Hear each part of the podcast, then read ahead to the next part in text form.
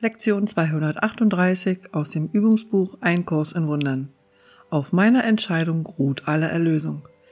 Vater, dein Vertrauen in mich ist so groß gewesen, dass ich würdig sein muss. Du hast mich erschaffen und kennst mich, wie ich bin. Und dennoch hast du die Erlösung deines Sohnes in meine Hände gelegt und sie auf meiner Entscheidung ruhen lassen. Ich muss von dir für wahr geliebt sein. Ich muss auch standhaft sein in Heiligkeit, dass du mir deinen Sohn gibst, in der Gewissheit, dass er sicher ist, der noch immer Teil von dir ist und dennoch mein, weil er mein Selbst ist.